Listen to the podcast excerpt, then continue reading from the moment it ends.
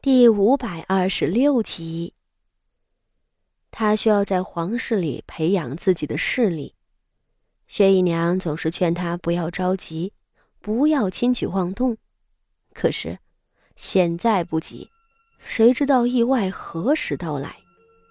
圣上的身子会在任何时候出现状况，新的君主也会在一夜之间颠覆天地。或许是明天。或许是后天。既然东宫那边不容易成功，不如就再捧出一位宠妃。圣上仍然拥有绝对的力量，他才是天下的主人。只要徐云能得宠，他就能成为自己这一派的保护伞。甚至若是他能干的话，将年老的圣上玩弄于股掌之中，以此撬动天下。也不是不可能。太子和圣上父子相争，越是这种时候，培植一个宠妃的用处就越大了。到时候刀兵相见，怕是徐云还能给太子立下大功，那日后他的富贵就不是徐策夫妇能比的了。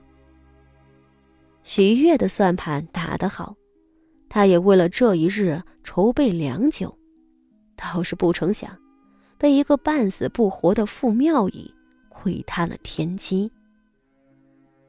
哼，你的胆子可真大，竟当面威胁我！徐月双手都按在了傅妙仪的脖子上，恶狠狠道：“傅妙仪，你以为我不知道你和梁晋忠的底细？哼，说是圣上的心腹，实则……”早就投成了誉王。如今誉王涉嫌谋反被驱逐，若是让圣上知道了梁晋忠的过往，你猜你们夫妇两人会有什么下场？你当我是那寻常的闺阁少女，对这些事儿两眼一抹黑？哼，誉王手底下的走狗罢了，竟敢把主意打到我的身上，我再怎样？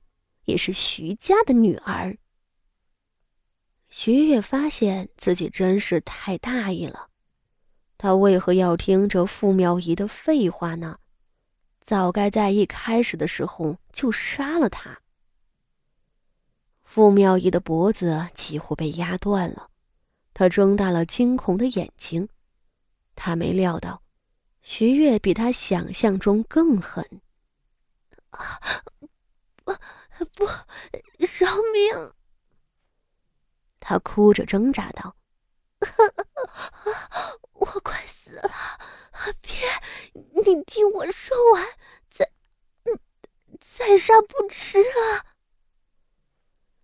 徐月的手指继续按下去，只是片刻之后，他脑子里突的想起了什么。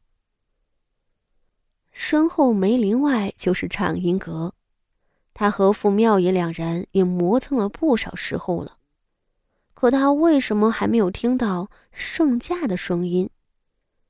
若圣上驾临，阵仗必定很大。他早已安排好一切，御前侍卫里有他们徐家的人，他花了大价钱得到了圣上这两日的行踪，可圣上没有来。这个念头将他吓了一跳，同时他也立刻放开了手下的人。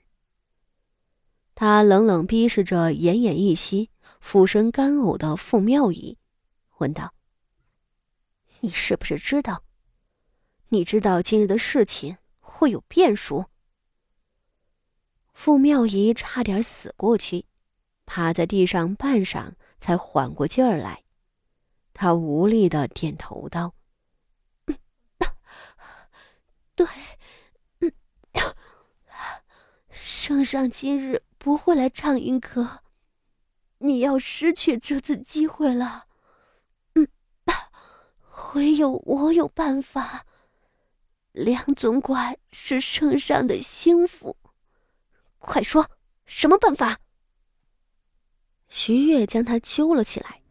阴沉的面孔竟转瞬间露了个温和的笑，道只要能成事儿，你可以开条件。”傅妙仪爬了起来，口中呕出一股子血痰，却是扭着脸呵呵笑了起来。他沙哑的笑声令徐月浑身发毛。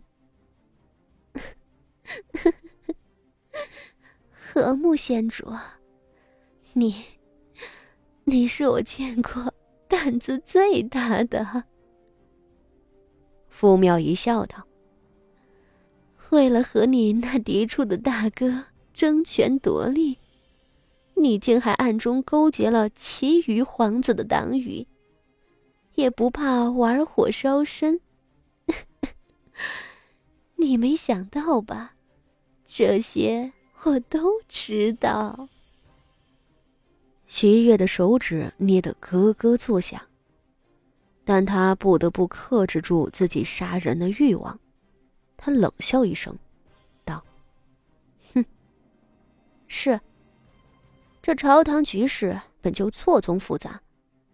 我玩火是因为我玩得起，不像那些玩不起的人。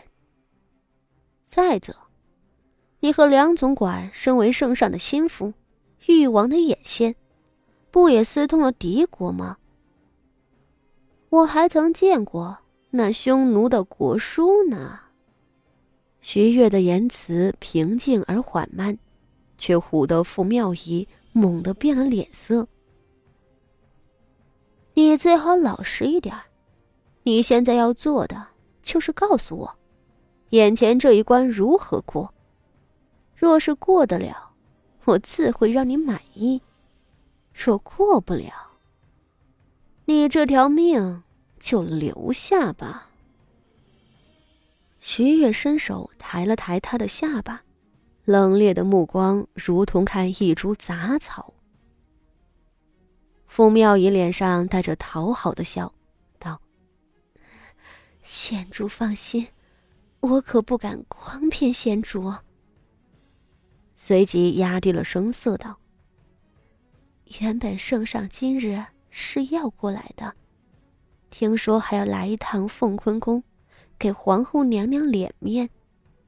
只是丽妃娘娘，您知道的，丽妃出身卑贱，性子又刁钻，硬是留了圣上要观赏歌舞。”徐悦的神色微动。